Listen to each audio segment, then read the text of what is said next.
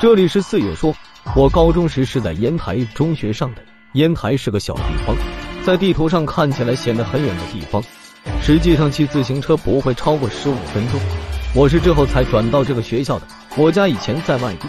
来了之后，像大多数的中学生一样，我结识了一批兴趣相同的人，我们在一起踢球、吃饭，到了谁的生日，也是聚在谁家里，或者去大排档吃喝一通。有一天，好像是放假吧，我们在一个朋友家里为他庆祝生日，他母亲不在，至少我没有见过。他家属于比较有钱的那种，在当时就有音响、卡拉 OK 等等相比较新鲜的娱乐设备。我们分吃了蛋糕，照了很多照片，抢着唱歌，总之气氛相当的好。忽然，我同学站起来说：“有人在敲门，神情十分的严峻。”但是其他人都坚信没有，尽管当时比较乱。但是他家用门铃，如果响起来，不可能听不到。大家都笑话他，但他还是坚持去门口看看。很快他就回来了，那种表情，只要我还活着就不会忘记。以前听说过有人因为恐惧而脸发白，但是从来没有见过。这次在他脸上分明一种惨白的颜色，他不敢看任何人。他的目光与其说是在逃避我，不如说是在逃避空气中一种超自然的力量。问他什么也不说。只是摇头说没事。那天之后，就因为他的郁郁不乐而兴味索然了。回家的路上，有人和我同行，他讲起有关他的一个往事。他的母亲身体不好，而家里有钱，所以他母亲从不上班。有一天，他在学校的时候，忽然要回家看看，说心里不好受，于是他就趁课间操的时间回家了。说过了，烟台是个很小的地方，他完全能在下节课开始之前赶回来。事实上。他在家跟母亲说了几句话，就按时回来了。但是在他下楼的时候，遇到了两个人，一男一女。那两个人问他：“你认识阿斯达克莱克吗？”他们问的正好是他母亲的名字。他说：“在家里，那是我妈。有什么事？”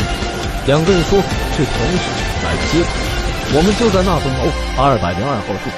说着随手一指，他急着回学校，于是就让两个客人上楼，自己匆匆的离开了。到了学校。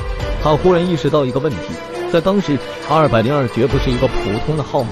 在北京等地，许多人都明白那是太平间的代名词。然而他仍旧没有在等他中午回家的时候，他父亲在家，而他的母亲因为心脏的问题已经去世了。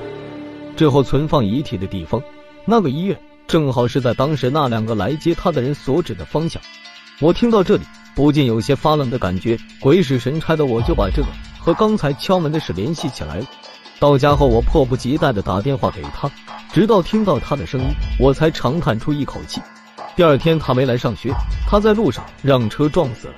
没有人明白他究竟在敲门的时候看了什么，也许是来自另一个世界的召唤，永远没有人能回答。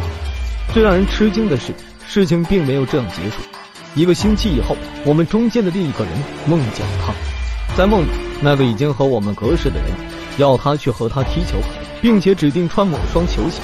上过高中的男孩都明白，大家用臭鞋都是堆在一起的，都不想去洗，拿到谁的就是谁的。就在这个梦的第二天，在体育课上，他险些从一个很高的地方摔下来，要不是老师手快，他的脖子早就跌断了。之后，他发现自己穿的正是梦里的那双鞋。他回家和自己的妈妈讲了整个过程，他妈妈吓坏了，最后决定把那双惹祸的球鞋烧掉。再烧一双新的球鞋，那以后再也没有关于他的消息了。他的父亲南下做生意，他家的每个人就这样从我的生活中一一消失掉了。这里是四月说，今天的故事就到这里，以上纯属瞎编，切勿当真。如有不是，还请回复。